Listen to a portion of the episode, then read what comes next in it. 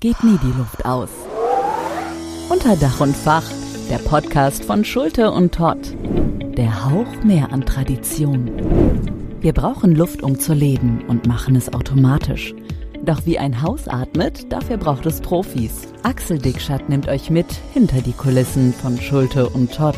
Ganz nebenbei bringt er frischen Wind mit und hat Tipps, damit euch niemals die Puste ausgeht. Unter Dach und Fach, der Podcast von Schulte und Todd.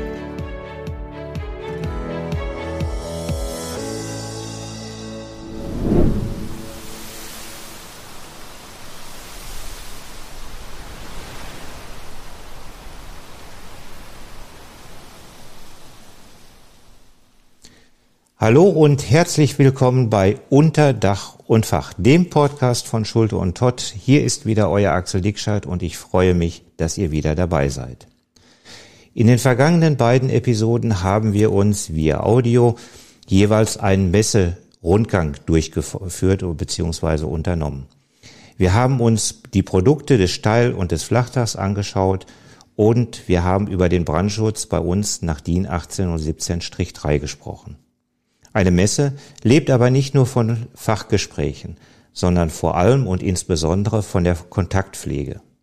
Ein für uns sehr wichtiger Kontakt ist der zum IBN. Das Kürzel steht für Institut für Bauen und Nachhaltigkeit mit Sitz in Köln. Bei den letzten Messen, die noch als Präsenzveranstaltung durchgeführt wurden, haben wir uns am Stand getroffen und wir haben gemeinsam über die Themen der Zukunft unterhalten. Leiter und Gründer des Instituts ist Herr Diplomingenieur Andreas Nordhoff. Ich habe ihn vor einigen Jahren im Rahmen einer Veranstaltungsreihe kennenlernen dürfen. An mehreren Standorten wurden Planerseminare durchgeführt, die immer bis zum letzten Platz äh, besetzt waren. Andreas Nordhoff und ich hatten hier verschiedene Vortragsthemen gehabt und Andreas Nordhoff hat auch die Veranstaltungen moderiert. Als DGR-Fachplaner ist er nicht nur sehr tief im Thema und verfügt über ein hervorragendes Fachwissen, er ist vor allem auch ein brillanter Sprecher. Und ihm gelingt es, hochkomplexe Themen mitreißend, anschaulich und fachlich versiert vorzutragen. Es ist immer wieder eine große Freude, ihm zuzuhören und mit ihm zu sprechen. Nach den vielen Begegnungen, die wir miteinander hatten und den zahlreichen Gesprächen, die man so am Rande mal geführt haben, äh, hat sich in der Zwischenzeit das Du bei uns eingespielt oder beziehungsweise ergeben und wir möchten es auch bei diesem Podcast hier so halten. Hallo Andreas. Hallo Axel. Vielen Dank dafür, dass ich dich hier in deinem Institut besuchen darf. Ähm, das ist sicherlich in dieser heutigen Zeit nicht unbedingt selbstverständlich. Für unsere Hörer sei natürlich gesagt, wir haben alle Regeln und Maßnahmen eingehalten, damit uns hier nichts passiert. Zunächst einmal für unsere Hörer, die das IBN nicht kennen, die Frage, wer bzw. was ist das IBN? Ja, das IBN ist das Institut für Bauen und Nachhaltigkeit. Wir beschäftigen uns mit, wie es schon sagt, mit nachhaltigen Bauprojekten mit Schwerpunkt Passivhaus. Wann wurde das Institut äh, gegründet und was war seinerzeit der Anlass beziehungsweise die Motivation für die Gründung? Ja, 1990. Wir sind also schon etwas länger auf dem Markt. Und die Motivation war, mich damals habe ich mich selbstständig gemacht und gesagt, äh, ich möchte jetzt nur noch sehen, dass ich nachhaltige Gebäude baue. Das war natürlich vor boah, über 30 Jahren ja schon noch eine Nummer. Mittlerweile ist es common, wie man so schön sagt. Alle Welt spricht davon und Passivhaus ist auch kein Fremdwort mehr, sondern ist es das, was man überall hört, nur wenige wissen jedoch, was genau dahinter steht. Lass uns genau zu diesem Punkt mal das Thema etwas hinterfragen. Im Moment kursieren sehr viele Begriffe durch die Branche. Vielleicht können wir hier an dieser Stelle mal ein klein wenig Licht ins Dunkel bringen. Wir unterscheiden heute zwischen Passivhaus, Plushaus, KfW 40, KfW 55 und Standard und vieles andere mehr. Was, Andreas, sind genau die Unterschiede? Ja, wenn wir vom Grundsatz her unterscheiden zwischen der öffentlich-rechtlichen Bauweise, vorher hieß es nach Energieeinsparverordnung, kurz ENEF, oder jetzt Gebäudeenergiegesetz, GEG, dann ist das ein Bereich, der nach einer bestimmten Berechnung stattfindet. Da stehen alle Häuser, die danach gerechnet werden, quasi in Potsdam. Das sind, danach sind auch die Förderbedingungen nach dem jetzt äh, vorhandenen KfW-Förderprogramm, Kreditanstalt für Wiederaufbau, Förderprogramm zu rechnen und ab 1.7. das BEG, ein erweitertes oder zusammengefasstes Förderprogramm auch vom Bund. Also diese ganzen Häuser werden, egal wie sie qualifiziert sind, wie gut sie sind, nach diesem Berechnungsmodell, was auch schon etliche Jahre alt ist, da hat auch das Gebäudeenergiegesetz, was jetzt noch recht frisch auf dem Markt ist, nichts Berauschendes verbessert. Also man hat die Zahlen immer noch die Schwelle relativ niedrig gehalten. Also Energieeinsparung ist da immer noch sehr gering aus meiner Sicht und vieler Fachleute anderer Sicht auch. Und da werden dann auch die Bereiche KfW abgeleitet. Also KfW 40 ist ein sehr schöner Standard schon. Das heißt, ich muss sehen, dass ich meinen Primärenergiebedarf gegenüber den gesetzlichen Mindestanforderungen um 60 Prozent reduziere. Das heißt, 40 ist die Anforderung. Wenn ich von 100 ausgehe, reduziere ich um 60, um 40 zu erreichen. Genau. Mhm. Primärenergieseitig. Mhm. Die Gebäudehülle selber muss um 45 Prozent besser sein. Mhm. Bei dem KfW 40 Programm, was ja auch demnächst BEG 40 heißt. Dann gibt's auch noch 40 Plus. Und das heißt, mal platt gesagt, da kommt noch eine Photovoltaikanlage dazu. Ist also ein additives ähm, Teil, was noch dazu gebaut wird, um einen Plus zu erreichen. Die KfW 55 schwächt das Ganze schon wieder und damit ist man schon mit einem kleinen Schritt schon jedoch deutlich besser als die Anforderungen des Gebäudeenergiegesetzes, also die Mindestanforderungen, gesetzliche Mindestanforderungen. So, jetzt den Schwenk hin zum Passivhaus. Das Passivhaus ist ein Haus, was immer mit den lokalen Klimadaten gerechnet wird. Also nicht wie die gesetzlichen Häuser, die alle in Potsdam stehen, theoretisch, rechnerisch, und die Klimadaten von Potsdam haben, die Strahlungsdaten von Potsdam haben, sondern das Haus steht da, wo es wirklich steht. Und damit ist es auch realistisch, relativ genau, mit wenigen Prozent Abweichung im Mittel, haben diese Häuser auch diese Werte hinterher die man berechnet hat. Das ist bei dem GEG, ehemals ENEF, nicht der Fall. Kann ja nicht sein, weil ja nicht alle Häuser in Potsdam stehen, die so berechnet werden in Deutschland. Ich weiß, dass du äh, dein Institut nach Passivhaus Standard gebaut hast. Das hat den Sitz in Köln. Das heißt, du bist, bevor du mit der Planung angefangen hast, erstmal hast du dich mit den ja, Klimadaten der Stadt Köln beschäftigt. Richtig. Das genau, sind die das ist die Voraussetzung. Klimadaten. Genau. Die lokalen Klimadaten von Köln sind relativ günstig. Sie haben weniger, Winter ist schwächer als in Potsdam, aber es gibt auch nicht ganz so viel Sonneneinstrahlung wie in Potsdam. Mhm. Also das ist so das von den Klimadaten plus minus. Es ist jedoch so, dass beim Passivhaus der maximale jährliche Heizwärmebedarf bezogen auf ein Quadratmeter Wohnfläche, genauer gesagt Energiebezugsfläche, nicht 15 Kilowattstunden überschreiten darf. Okay. Also dieser Grenzwert 15 Kilowattstunden pro Quadratmeter und Jahr ist einzuhalten. Also man darf den nicht überschreiten.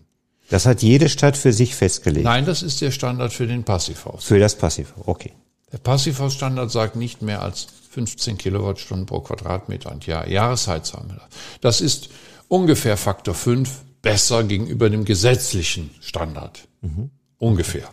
Okay. Das wird jedoch anders nachgewiesen. Es sind ja, wie gesagt, die lokalen Klimadaten mhm. und es sind noch andere Punkte, die in einem, diesem Berechnungsprogramm für Passivhäuser anders funktionieren. Ja. Deswegen ist es nicht direkt vergleichbar mit zum Beispiel dem KfW 40 Haus. Viele meinen, aha, KfW 40 Haus ist doch schon Passivhaus.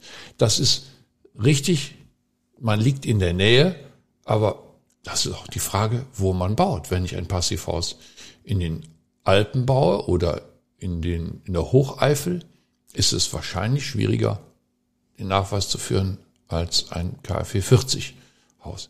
Also die lokalen Daten, die Realität ist beim Passivhaus sehr nahe. Okay, die spielen da eine ganz wesentliche Rolle. Ein Plus vielleicht noch, Axel, ein Plus-Energiehaus ist aus meiner Sicht, unserer Sicht ein Passivhaus, was auch noch wieder dieses Plus hat, also eine solare Energiegewinnung zum Beispiel.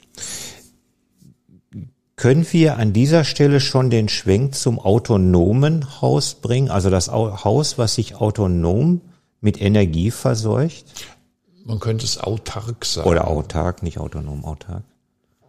Ja und nein. Es ist schwierig, den Winter ja. zu überstehen. Ja.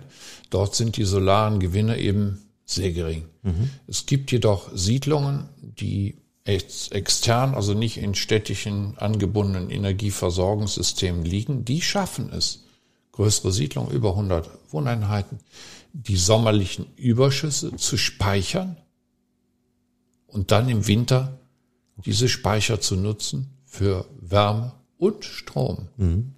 Das macht man, indem man die solaren Gewinne im Sommer, die Überschüsse, wandelt in Wasserstoff. Ah, okay. Und den ja. Wasserstoff im Winter wieder zu. Wieder über eine Brennstoffzelle in Wärme Strom umsetzt. Beides brauche ich, um über den Winter zu kommen. Ich brauche Wärme und ich brauche Strom. Mhm, aber das Verfahren ist sehr aufwendig. Ne? Das lohnt sich nur, wenn man so keinen Anschluss hat an die öffentliche Versorgung, etwas abseits ist. Mhm. Und äh, diese Technik ist aufwendig. Ja, okay. Ja, vielen Dank. Das ist natürlich erstmal ein bisschen Klarheit schaffen zu diesen ganzen Themen, die da so durch die Branche gehen.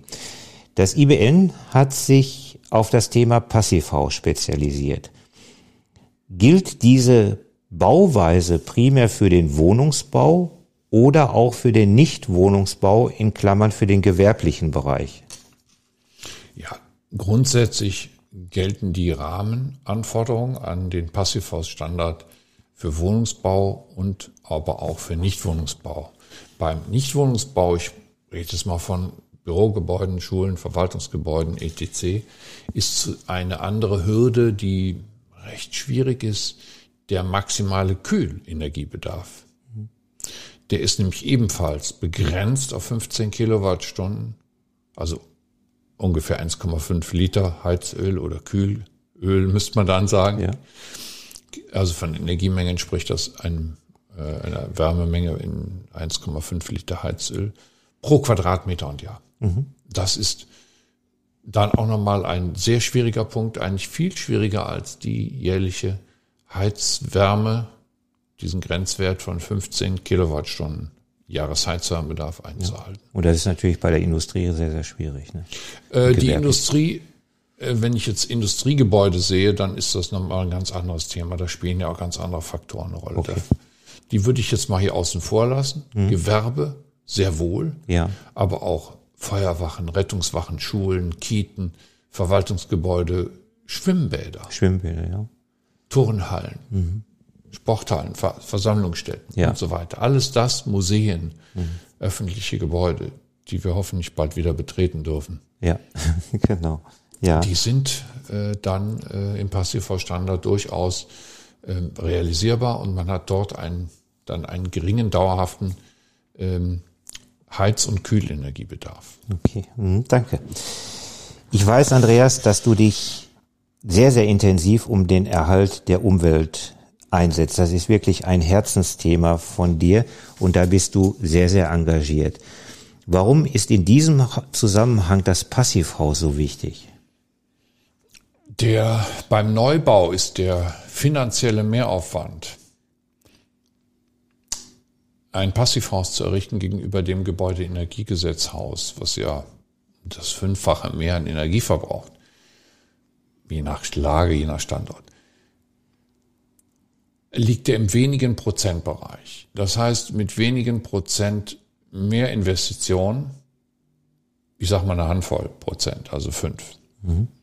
kann ich in der Regel, wenn ich Profi bin, Wenn ich Laie bin, kann das schon mal 10, 15 oder 20 Prozent teurer werden, weil ich nicht weiß, wie ich die Energie im Hause halte, wie ich welche Gläser am sinnvollsten, welche Lüftungstechnik und so weiter einsetze. Fünf Prozent, so kann man unter Profis sagen, sind die Mehrkosten. Hängt auch wieder vom Gebäude, Standort, Lager und so weiter ab. Und das ist sinnvoll investiertes Geld in die Zukunft. Mhm. Denn die Häuser sollen ja auch 20, 30, 40, 50, 60, 70, 80. Also ich sage immer, wir planen für 100 Jahre. Mhm. Um auch eine Perspektive für unsere Kinder und Enkel zu haben. Und dann ist es sinnvoll. Noch sinnvoller ist natürlich, wenn man dann nachhaltige Baustoffe nimmt. Das ist ein Zusatzpunkt, den wir immer betrachten. Wir haben durchaus Gebäude analysiert und festgestellt, dass wir mehrere hunderttausend Kilowattstunden Herstellenergieaufwand sparen können in der Optimierung eines Gebäudes. Mhm. Aber wichtig an dieser Stelle ist doch sicherlich auch mal festzuhalten, dass es sich bei dem Passivhaus nicht nur um Häuser handelt, wo wir Idealisten ansprechen, sondern um deinen Ausführungen weiter zu folgen, spielt ja durchaus auch die wirtschaftliche Komponente eine Rolle, wenn man mal schaut, was wir langfristig an Energie einsparen, wird ja auch die Wirtschaftlichkeit für ein eigenes Haus, für ein eigenes Gebäude wesentlich günstiger. Ich habe natürlich höhere Vorinvestitionen. Klar, das ergibt sich aus den Materialien. Die kann ich aber, die invest investiven Maßnahmen kann ich heute durch die unglaublichen Fördersummen, ja. da hat die Bundesregierung gut investiert, aus unserer Sicht in Milliardenhöhe in Förderprogramme, die pro zum Beispiel im Wohnungsbau bei knapp 20.000 Euro anfangen und wenn ich den Top-Energielevel erreiche, KfW 40 plus zum Beispiel, dann liegen wir bei knapp 40.000 Euro pro Wohneinheit. Sprich, mhm. wenn ich ein Studentenwohnheim plane mit 100 Wohneinheiten, dann kommen da Millionen von Cash-Förderung. Ja. Dazu. Das ist ein Mittel, die Cash dazu gezahlt wird. Damit kann ich aus unserer Erfahrung diesen Standard locker einhalten ja. und habe dauerhaft für alle Zukunft Energie eingespart und zudem bessere Bauqualität, weil das braucht man, wenn man den guten Qualitätsstandard, Energiestandard erzeugen will und auch noch über die Lüftungsanlage mit Wärmerückgewinnung habe ich noch eine bessere Luftqualität und feuchter Abtransport, Geruchabtransport dauerhaft sichergestellt. Okay, ja, nee, verstehe ich. Hm. Du hast ja in der Zwischenzeit in deinem Institut zahlreiche Planer ausgebildet. Das heißt, sie, die Planer sind zu dir gekommen und haben hier eine Fortbildung gemacht zum Passivhausplaner. Nun ist ja das IBN nicht das einzige Institut, das sich mit solchen Themen beschäftigt. Also das heißt, die Anzahl der Planer wird ja mit der Zeit immer größer, die sich mit diesem Themenkomplex beschäftigen. Nun hast du ja sicherlich äh, aufgrund deines großen Netzwerkes auch noch sehr, sehr viel Kontakt mit Planern, die du mal ausgebildet hast, aber eben auch mit anderen Instituten. Hast du das Gefühl, dass sich das Thema Passivhaus in der Branche im Markt in der Zwischenzeit etabliert hat oder ist das immer noch so ein Stiefkind? Wir müssen da vielleicht zwei Dinge unterscheiden. Einmal Deutschland äh, oder drei, Europa und die Welt. Ähm, oder man könnte sogar noch einen Zwischenschritt China dazwischen legen. Ähm, in Deutschland ist es durch die Förderung des öffentlichen KfW und BG-Förderprogramms zurückgedrängt. Mhm. Es ist jedoch in öffentlichen Einrichtungen, Schulen, Kita, also die Städte und Gemeinden haben sehr oft den politischen Entschluss gefasst, Passivhäuser zu bauen. Also deren öffentlichen Gebäude sind dann diesem, unterliegen diesem Standard.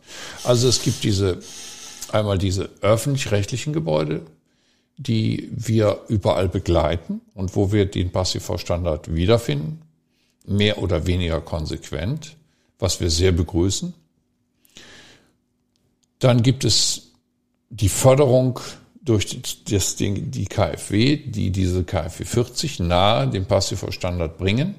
Mhm. Es gibt außerhalb Deutschlands in zum Beispiel China eine gigantische Entwicklung in diesem Markt Passivhaus. Die haben keine GEG, keine ENF, die haben rechnen mit lokalen Klimadaten. In China gibt es sehr unterschiedliche lokalen Klimadaten und es macht ja auch Sinn, ja. in einem warmen Gebiet nicht so viel zu dämmen wie in einem kalten Gebiet. Mhm, genau. Und das macht das Passivhaus richtig. Das macht das GG oder das ENF-Rechnungsprogramm, also die Bundesprogramme und auch die KfW-Förderung aus unserer Sicht etwas falsch, wobei die Klimadaten in Deutschland nicht so auseinandergehen wie zum Beispiel in China. In China, ja, klar. Dafür ist das Land einfach zu groß.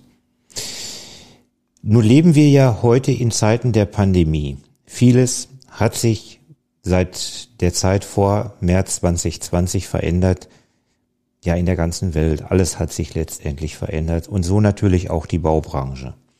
Schauen wir mal auf den Tourismus. Dieser dürfte nach der Pandemie sicherlich relativ schnell wieder anziehen.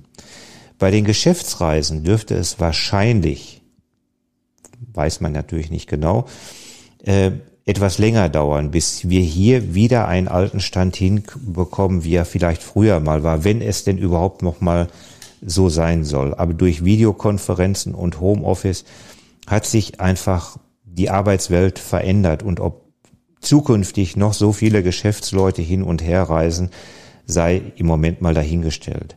Das heißt, es hat natürlich auch Auswirkungen auf die Baubranche. Bürogebäude werden äh, heute aus einer ganz anderen Sicht äh, im Moment in die Planung aufgenommen. Es ist die Frage, ob sie überhaupt noch so äh, geplant werden. Dies gilt gleichermaßen auch für Hotels. Auch da weiß ich in der Zwischenzeit, dass viele, die Hotels als Projekt geplant hatten, das im Moment, ich will nicht sagen, abgeblasen haben, aber sie haben es zumindest auf Eis gelegt. Vielleicht ist es an dieser Stelle ein klein wenig eine philosophische Frage, aber lass uns versuchen, mal so, so nah wie möglich an der Praxis zu bleiben. Wie siehst du da die Entwicklung? Wird, das wirkt sich ja sicherlich auch eben auf diese Art der Gebäude aus, die in der Zukunft geplant worden sind. Wir haben aus aktuellen Projekten feststellen müssen, dass wir enorme Preissteigerung haben seit der sogenannten Pandemie. Sprich, seit Anfang 2020 war eigentlich 2020 noch relativ wenig zu erkennen. Zum Ende stieg es und es ist nicht eine lineare Funktion, sondern überproportional. Und seit Anfang 2021 steigen die Preise der Materialien noch weiter. Also es ist nochmal eine Steigerung reingekommen, der Steigerung. Das heißt, wir haben heute Preissteigerungen zwischen 5 und 50 Prozent, je nachdem, worauf ich es beziehe. Beispiel Materialien, Steine, Fenster und so weiter liegen zwischen 5 und 10 Prozent gegenüber Anfang letzten Jahres 2020 und Holzpreise gehen teilweise bis 50 Prozent. Materialpreis, das ist aber noch nicht liefert und montiert. Das ist erstmal nur das Material. Das heißt nicht, das gesamte Gebäude wird 50 Nein, nein, ist schon klar, aber Komponenten schon, ja. Mhm. Ja, oder die Rohstoffpreise. Rohstoffpreise. Stahl wiegt 30 Prozent teurer geworden. Kunststoff zwischen 10 und 20 Prozent teurer geworden. Ja. Ja, also die Auswirkungen auf die Baubranche werden sicherlich am Ende des Jahres sich widerspiegeln. Es werden sicherlich äh, ähm, Probleme auftreten in der Umsetzbarkeit, weil die Angebote, die aus den Planungen des letzten Jahres dieses Jahr es kommen, dann zum Erwachen führen werden. Mhm. Und sicherlich auch zum Problem der Realisation verschiedener Projekte. Genau, ja. Die Entwicklung kann ich ganz schwer abschätzen. Ich sehe doch auch einen Lichtblick, nämlich den der Förderung und der CO2-Steuer, die beide in die Richtung energieeffizientes Bauen steuern. Mhm. Und da auch Gelder freisetzen, die dann auch die Folgekosten, nämlich die Betriebskosten für Energie drastisch senken werden. Ja, aber wir können ja sicherlich festhalten, dass der Markt es hier nicht alleine regeln wird. Das heißt, wir werden hier sicherlich auch sehr stark davon abhängig sein, inwieweit sich der Staat, sprich durch Fördermittel, engagieren wird. Ne? Richtig, das ist ja gegeben durch das BEG ab 1.7. Ja. nochmal gewaltig gestiegen. Und von daher sehe ich da, was unser Berufszweig anbelangt, recht positiv. Wir beschäftigen uns ja, wie gesagt, seit ungefähr knapp 30 Jahren mit Energiesparen im Bauen ähm, da haben wir dann auf das richtige Pferd gesetzt, ja. was jetzt ins Rennen kommt. Ja, das knüpft auch an die, an das nächste Thema an. Wir alle wissen, dass die Baubranche sehr, sehr träge ist. Von der Projektentwicklung über das Ausschreibungsverfahren, Baugenehmigung und natürlich eben dann letztendlich die Fertigung können ja vom ersten Gedanken bis zum Einzug zwei, durchaus drei Jahre vergehen. Demnach profitieren wir heute im Jahr 2021 natürlich noch von den Projekten, die 2018, 19 geplant worden sind. Wird dieser Boom anhalten, stagnieren oder möglicherweise rückläufig sein? Ich weiß, das ist das, was wir gerade besprochen haben und wir können alle nicht in die Glaskugel gehen. Aber da kommt eben auch wahrscheinlich dann zum Tragen, dass eben da der Staat sich eben auch sehr engagieren muss. Ne? Der muss sich engagieren, sonst sehe ich auch für die Baubranche schwarz. Ja. Hm.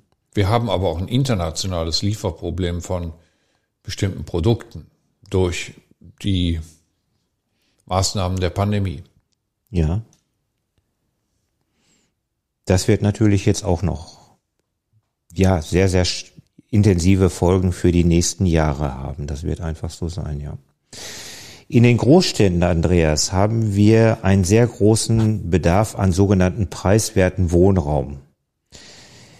Wird durch das Stichwort preiswert die Qualität und vor allen Dingen die ökologische Bauweise in Zukunft leiden, weil natürlich immer mehr hinsichtlich des Preises gucken werden, was denkst du, wie sich da die, gerade so im, im, im sozialen Wohnungsbau, wie wird sich da der Markt entwickeln? Werden wir diesen, dieses hohe Niveau halten können, dass wir uns bis Ende 2019, Anfang 2020 geschaffen haben? Oder wird hier auch die Pandemie Folgen haben?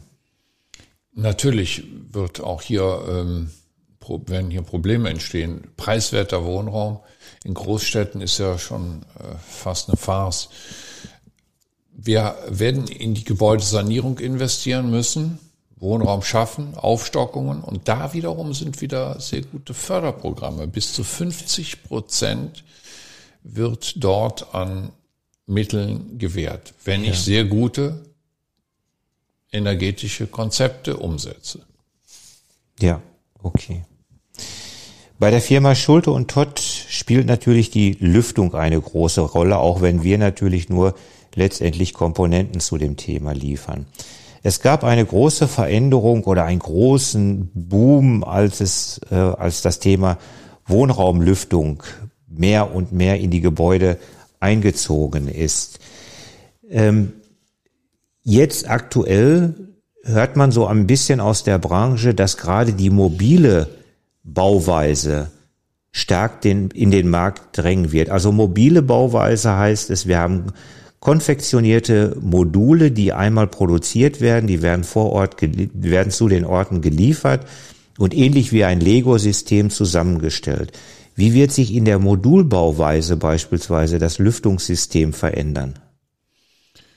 Natürlich hat äh, der Modulbau gewonnen die Vorfertigung, die Rüstzeiten in äh, Hallen ist natürlich unschlagbar gegenüber der Baustelle. Baustelle ist ja immer noch wie vor tausend Jahren, mal Stein auf Stein und, und größere Steine auf größeren Steinen. Die Modulbauweise hat viele, viele Vorteile und man kann auch dort qualitativ wirklich was gegenüber den Bauzeiten, Baustellen gewinnen. Und Sicherlich hat es einen Einfluss auf die Lüftungsgeräte, die man dann im Vorfeld vorrüsten kann pro Modul mhm. oder pro zwei, drei Module. Und hat dann Wohneinheiten. Wir haben so ein Projekt vor einigen Jahren gemacht mit einem Modulbauhersteller in Passivhaus-Bauweise natürlich. Und siehe da, das hat sehr, sehr gut funktioniert. Funktioniert, ne? ja. In mhm. Holz ist natürlich das noch besser als in Stahl. Ja. Aber das ist ein durchaus mittlerweile sehr zunehmender Markt. Die Modulbauhersteller nicht nur durch die Flüchtlingsunterbringungen. Nein, aber sie wird ja, die Modulbauweise wird ja jetzt auch gerade bei Verwaltungsgebäuden sehr stark eingenommen. Selbst Krankenhäuser werden nach diesem System gebaut und wo sie immer wieder temporär eingesetzt wird, das ist ja im Bereich der Sanierung, bei Schulen beispielsweise, dass man dann auf den Schulhof die Module hinsetzt, wo dann eben der Unterricht im Regelbetrieb dann, so es ihn gibt, ähm, dann wieder weiterführen kann. Ja. Äh, das schließt auch die nächste Frage an. Wir unterscheiden ja zwischen dezentraler, äh, zwischen zentraler, dezentraler und lokaler Lüftung.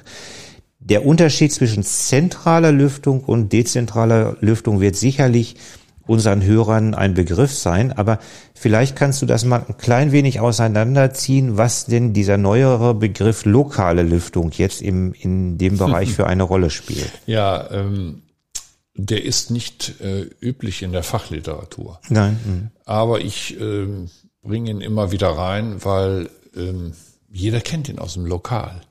Mhm. Da ist ein Lüftungsgerät und das lüftet den die Lokalität, Raum. den Raum, mhm. das Lokal. Es ist also im Prinzip ein, eine Einraumlüftungsanlage, ein lokales Lüftungsgerät. Ja. Das hat man, kann man in Schulen für jede Schulklasse ein oder auch zwei lokale Lüfter, die dann eine Klasse, einen Klassenraum lüften. Äh, und grenzt sich natürlich ganz klar von der dezentralen Lüftung ab. Und zwischen dezentral und zentral, das ist nicht immer klar. Wenn ich ein großes Gebäude habe, meinethalben ein Krankenhaus mit äh, 500 Betten, dann habe ich dort mehrere Zentralen in der Regel. Dann sind das mehrere Hauptzentralen, das sind keine dezentralen Lüftungsgeräte. Ja, aber ich habe doch im Krankenhaus beispielsweise, um dabei mal zu bleiben, ich habe das Gebäude, auf dem Gebäude habe ich meine zentrale Lüftungsanlage, gehe dann über die Stränge in die, in die einzelnen Etagen und in die, von den Etagen gehe ich dann in die Breite, in die Zimmer. So wäre es einfach gedacht. Praxis ist so, dass man in der Regel mehrere Lüftungszentralen hat. Also dann heißt das Lüftungszentrale 1 ist ein Raum, da stehen fünf bis zehn Geräte, dann geht man in ein anderes Geschoss, da sind die OPs, da sind Lüftungszentrale 2, das ist ein Raum, da stehen nochmal die zehn OP-Lüftungsgeräte drin und so weiter. Das heißt, im Gebäude selber, in einem großen Gebäude mit meinetwegen 100 Millionen Euro, gibt es in der Regel nicht nur eine Lüftungszentrale. Trotzdem spricht man nicht von dezentralen Lüftungsanlagen, sondern man spricht von Lüftungszentralen. Mhm. Aber in unserem Sprachgebrauch ist ja die dezentrale Lüftung, wo ich in einem Raum beispielsweise eine Kernbohrung gemacht habe, um nach draußen zu gehen. Und da setze ich ein dezentrales Lüftungssystem ein, was dann mit den anderen Räumen kommuniziert. Also vielleicht sollte man unterscheiden zwischen Wohnungsbau und Nichtwohnungsbau. Okay. Im Wohnungsbau habe ich dezentrales Lüftungsgerät äh, für jede Wohnung, was dann die Wohnung durch Bohrung, also sprich äh, untereinander mit Rohrleitungen, Ablufträume für WC, Küche, Bad, Zulufträume, Schlafen, Wohnen und so weiter. Mhm. Verbindet also ein dezentrales Lüftungsgerät pro Wohneinheit in Geschosswohnungsbau. Mhm. Ich kann natürlich auch ein zentrales Lüftungsgerät machen, für einen Geschosswohnungsbau und müsste dann Brandschutz und Schallschutz immer regeln zwischen den einzelnen Wohneinheiten. In der Regel fällt die Entscheidung für dezentrale Wohnungslüftungsgeräte. Ja. In diesem Zusammenhang ist es natürlich auch so, dass Luft und Wärme immer wieder miteinander verbunden werden. Man spricht ja hier auch immer von Wärmerückgewinnungsanlage, feuchte Rückgewinnungsanlagen und so weiter. Den Stand der Technik äh, aus heutiger Sicht ist ja so, dass man versucht, die Systeme so miteinander zu verbinden, dass wir einen möglichst hohen Grad der Wärme beziehungsweise feuchte Rückgewinnung zu bekommen, um die Primärenergie, die wir in das Gebäude reinbringen, möglichst zu reduzieren.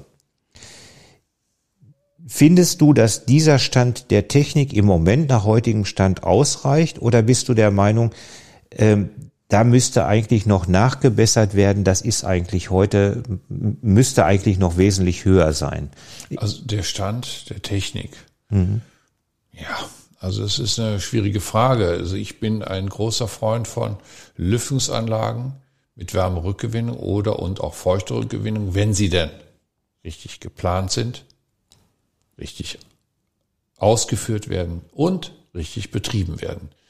Genauso sage ich, wenn eines dieser drei Punkte nicht erfüllt ist, bitte keine Lüftungsanlage. Sie muss richtig geplant, richtig ausgeführt und richtig betrieben werden. Okay, ja, okay.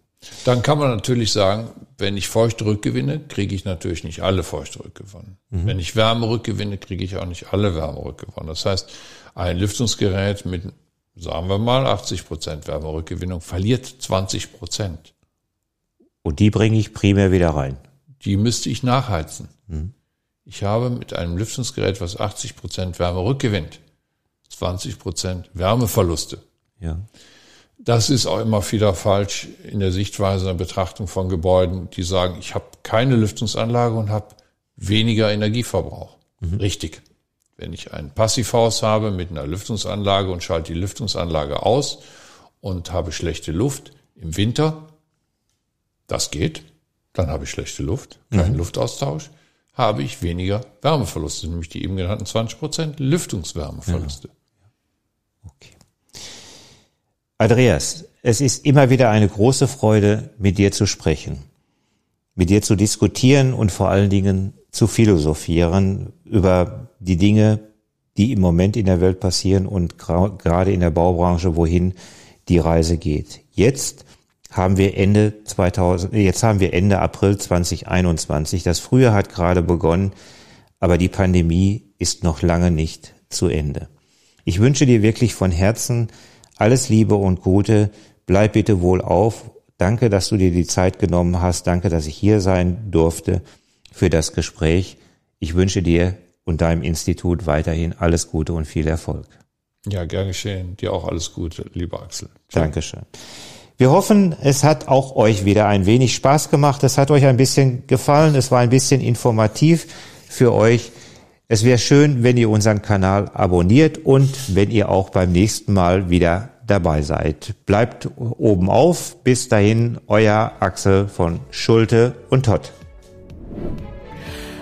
Einmal tief Luft holen und direkt die nächste Folge anhören von Unter Dach und Fach, der Podcast von Schulte und Tott. Uns geht niemals die Luft aus.